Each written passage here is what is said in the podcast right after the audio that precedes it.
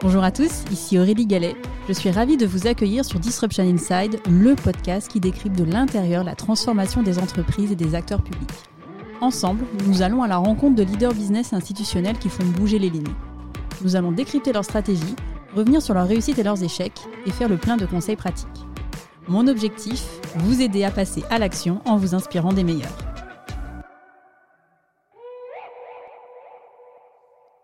Bonjour à tous. Cette semaine, nous partons décrypter ensemble l'épisode avec Véronique Bertou, responsable développement durable chez BNP Paribas Personal Finance. Pour commencer cet épisode, j'aimerais revenir avec vous sur le poste de responsable Corporate Social Responsibility. Alors que ce poste existe depuis de nombreuses années, il était souvent perçu au sein des organisations comme relativement éloigné du business. Aujourd'hui, le développement durable est devenu un sujet de stratégie d'entreprise et de transformation du business. On assiste donc à un repositionnement de ce poste au sein des organisations. Véronique nous dit d'ailleurs à ce sujet Une entreprise ne peut plus faire du business, c'est-à-dire viser une performance financière sans considérer les ressources qu'elle utilise et l'impact de ce qu'elle fait. Lors de sa prise de poste, Véronique a travaillé sur la raison d'être de Personal Finance. Alors aujourd'hui, vous allez me dire, c'est effectivement un sujet qui fleurit dans toutes les entreprises.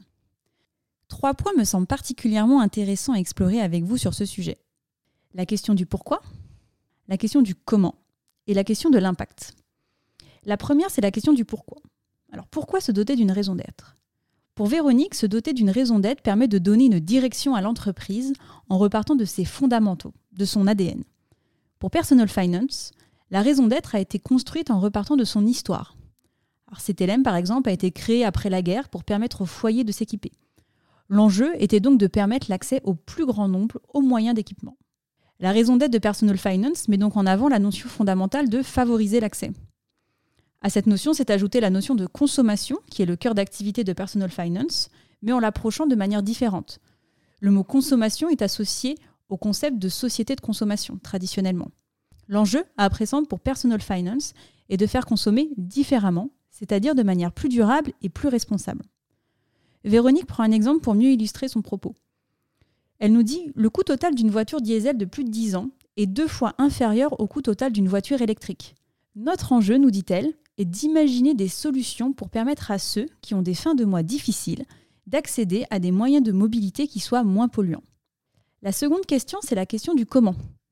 Comment construire une raison d'être qui fasse sens pour les collaborateurs de l'entreprise? Deux options possibles, adopter une démarche top-down ou adopter une démarche bottom-up. La démarche bottom-up a été choisie par Véronique avec plusieurs particularités que je trouve intéressantes de souligner. La première, c'est que la première version de la raison d'être a été rédigée avec un cœur d'acteurs qui étaient convaincus de la démarche et des enjeux.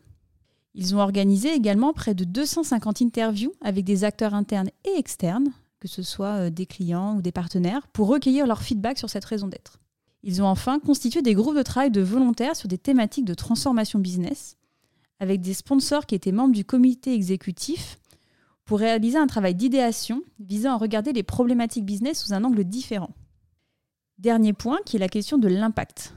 Comment dépasser le stade de l'objet marketing séduisant sur le papier mais dénué de concrétisation?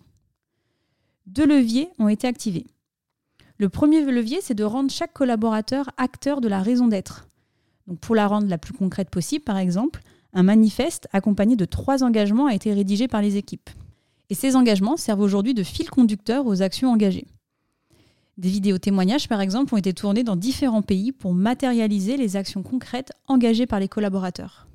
En termes de résultats, ce que nous dit Véronique. Quand on demande aux collaborateurs dans nos enquêtes sur la connaissance de la raison d'être, 90% des collaborateurs disent la connaître et 83% disent qu'elle est assez concrète pour être mise en œuvre. Ma vraie fierté, c'est que c'est l'affaire de tout le monde. Deuxième levier, c'est la mesure de l'impact.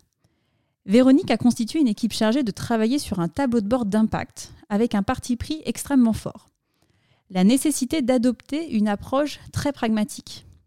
Véronique nous dit on a besoin de commencer avec des choses assez simples, de nature transactionnelle, pour évoluer vers quelque chose sur la réalité de l'émission de carbone que l'on a financée. Pour travailler sur cette mesure de l'impact, Véronique privilégie une approche ouverte en discutant avec des partenaires, avec des associations. Véronique nous dit On ne peut pas dissocier l'ambition de la mesure. Il faut accepter l'imperfection de l'instrument au départ. Il faut travailler à sa sophistication avec d'autres personnes qui peuvent nous aider à le faire évoluer. Alors aujourd'hui, les engagements de Personal Finance se matérialisent d'un point de vue business sur la nature des encours qui sont engagés. Véronique nous dit On a construit notre plan 2025 et pour la première fois dans l'exercice d'un plan stratégique, on a demandé à toutes les entités du groupe de se fixer des engagements en termes d'encours développement durable. C'est 20 milliards d'euros d'encours à horizon 2025, soit 15% de nos encours à cette date. Et aujourd'hui, on part à moins de 3%. Alors, deux derniers points que je souhaitais partager avec vous pour, euh, pour ce décryptage, c'est les conditions euh, de succès pour réussir à faire cette transformation business. La première condition, c'est euh, l'énergie positive qu'il faut réussir à installer. Comment donner envie aux collaborateurs de se saisir de ces enjeux? Véronique, hein, elle s'est appuyée sur des personnes qui n'étaient plus à convaincre, des volontaires, y compris au sein du COMEX. Et ce qu'elle nous dit, c'est assez fondamental, hein, c'est je m'appuie sur des gens déjà convaincus et qui vont se mettre dans une logique de transformation. Et ce qu'elle fait hein, pour euh, accompagner cette énergie positive, c'est qu'elle essaie de retourner le problème en disant essayons d'imaginer des opportunités business qui naissent du développement durable. Ce qui permet de, de n'être pas dans une approche développement euh, durable punitif, mais plutôt euh, une approche développement durable très positive avec des impacts business que l'on peut, que l'on peut mesurer. Le second et dernier point, c'est la nécessaire résilience. Véronique nous dit J'ai conscience que la route est longue et chaque année qui passe, on a franchi une étape supplémentaire. Toutefois, comme on en entend beaucoup plus parler qu'auparavant, beaucoup pensent savoir de quoi on parle. Mais ce n'est pas parce qu'on vous en parle que vous avez compris la taille des enjeux. Alors je vais vous laisser sur cette dernière citation de Véronique, et pour vous aider à réfléchir, je vais vous poser trois questions.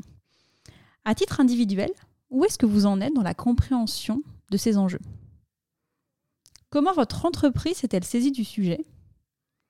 Et quelle pourrait être votre contribution pour aider à transformer la manière d'opérer de votre entreprise C'est la fin de cet épisode, j'espère qu'il vous a plu.